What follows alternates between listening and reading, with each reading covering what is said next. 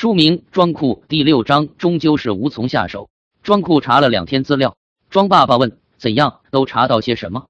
大概讲讲。”庄库懂电脑前转过来说：“好咧，就是说刚开始有三个兄弟弄了个叫太平道的门派，会给人看病，好像挺灵验的样子。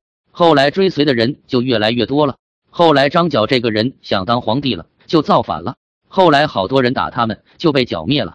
完了，完了，我有点讲不来。呵呵，我们来分析一下，透过现象看本质嘛。首先，这个太平道为什么能发展那么多门徒呢？我想是因为没有医院，大家要看病嘛，只好入教了。嗯，你注意没有？他们用咒语、符水来治病，这样并不科学，不可能真正治病的。治不好就说病人心不诚，所以这他只是通过欺骗的方法来吸引人入教罢了。另外，他们起事之前打出的“苍天已死”。黄天当立这类的幌子也是编造出来鼓动人心的，这些手段算起来也没有多高明，但是我觉得要聚起三四十万的教众，总应该有一些客观的原因吧。马尔萨斯人口论里说的，人口按几何级数增长，而生活资料只能按算术级数增长，所以不可避免的要导致饥馑、战争和疾病。简单说就是人口多了，粮食不够吃了，再碰上个灾荒什么的，就会有大量生存都不能保障的人。这些人就会倾向于做出改变。太平道好不好并不要紧，至少有些希望。这下稍加鼓动就应者如云了。至于为什么造反，领导者肯定是有个人的私欲在里面。至于普通教众，应该是因为要通过暴力争取生存，攻占官府，抢劫粮食，也就是在粮食不足的情况下，争取重新进行分配的行为。产生的战争又导致人口减少，这样再种出来的粮食又足够了。看起来历史上经常是这样来调节人口的啊。那先生说的好好种田什么的也挺有道理啊。嗯，但光是好好种田也是不够的，因为人口增长总是快过粮食的增产啊。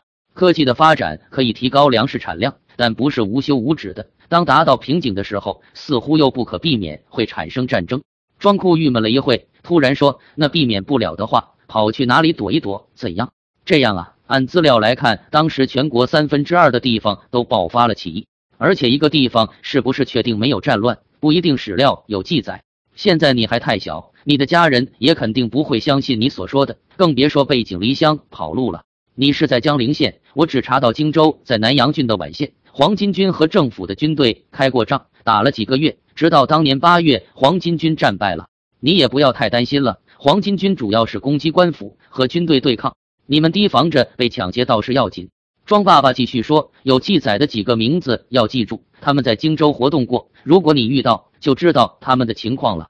张万成、赵弘都是南阳黄巾军的第一任和第二任首领。张万成先击杀了南阳郡守楚公，后来被下一任南阳郡守或称太守秦杰追打败并杀死。赵弘做了首领，占领宛县。”八月，右中郎将朱俊、荆州刺史徐求及南阳郡守秦杰联手攻克宛县，杀了赵弘。另外有一个叫做马元义，是黄巾军比较高级的领导者，有记载到过荆州做准备工作。这个人比较惨，后来在洛阳被车裂了，就是五马分尸。嗯，我记下这些名字吧。那这些资料你也打开下给我看看。看完后，庄库若有所思半晌，终究是无从下手啊。是啊，还有一年。咱们再好好想想吧。嗯，那我明天先研究下种田的事情，多收些粮食藏好。那样的大时代，一个小人物就和狂风中的一片叶子一样，想做些什么来避免，终究感觉很无力，不是办法的办法。只要付诸行动了，至少会心安一些。到了晚上，庄库还是有心事的样子，以至于睡前故事都提不起兴趣来听。妈妈也知道情况，只好停下不讲了。爸爸凑过来，嗯，那些个不好听，太幼稚了。我给你说一个，于是从桃园三结义开始讲起《三国演义》的故事。庄库听得来了精神，又催着再讲。于是爸爸又讲了三英战吕布、赵云单骑救主和诸葛亮草船借箭的故事。庄库很高兴，哎呀，原来这么有趣，比你让我看的资料精彩多了。这么早不说呢？这个是《三国演义》里的内容了。《三国演义》是一本小说，小说嘛，难免要艺术加工。不过刚才说的人物都是确实存在的。说的事件大部分也是确实发生过，只是被作者张冠李戴，为了更好看。说起来，诸葛亮是我最崇拜的，你可是有机会碰到的。他在南阳住过，将来有机会帮我要个签名啊。好呀，包在我身上了。嗯，虽然三国总是打仗，但也是很精彩的一段历史，有很多出色的人物。你还是很幸运啊，有机会亲眼看到他们，甚至运气好些，还能结交几个做朋友呢。好咧好咧，我赶紧睡。妈妈赶紧说：“别胡来啊，安全第一，哪里打仗你给我躲得远远的，别听你爸撺掇。”爸爸说：“是啊，别胡来，你千万可别想着去逞英雄。你现在应该做的就是好好长大，多吃饭，常壮实点，多读书，别惹事啊，千万千万。另外，种田什么的，你想去研究下也好。”但是这可不是努力一两年马上见成效的事情。